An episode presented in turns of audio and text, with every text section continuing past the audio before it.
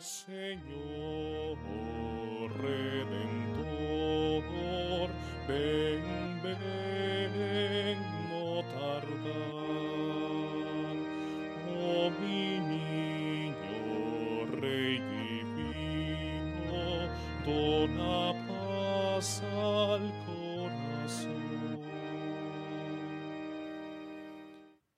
La alegría del encuentro con Cristo.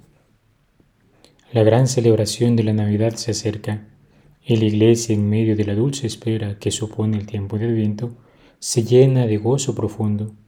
El profeta Isaías nos anuncia la llegada del Salvador, el ungido del Señor, el que transformará la situación de tristeza en la que se encontraba el hombre en alegría, pues proclamará la buena nueva a los pobres, curará a los de corazón quebrantado, dará el perdón a los cautivos y libertad a los prisioneros Llegue el tiempo de la gracia, llegue el tiempo de la misericordia.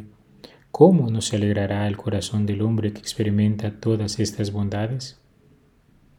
Pero curiosamente, a partir del texto del profeta, podemos ver que no solo es ocasión de gozo para aquel que recibe el beneficio divino, sino también para el enviado prometido, nuestro Señor Jesús, que viene a salvarnos. Su corazón santísimo se goza en hacer la voluntad de aquel que le ha enviado con esta misión. El Señor sale a nuestro encuentro ansioso de rescatarnos de las garras del pecado y de la muerte, para hacernos partícipes de su gloria. En Él podemos contemplar cómo se realizan las palabras del profeta.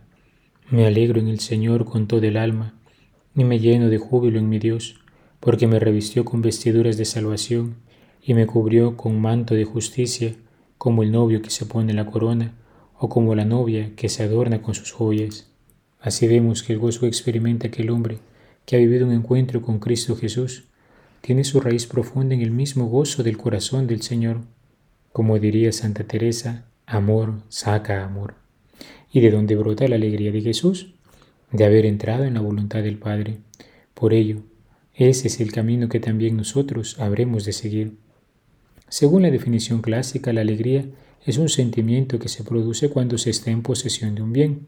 Por tanto, la alegría, que es más que un sentimiento, la dicha que no pasa, o mejor dicho, el gozo verdadero, solo se alcanza cuando se comienza a disfrutar del bien verdadero y firmemente estable, y cuando nuestro corazón va en búsqueda no solo de algo bueno, sino de la fuente de la cual procede todo bien.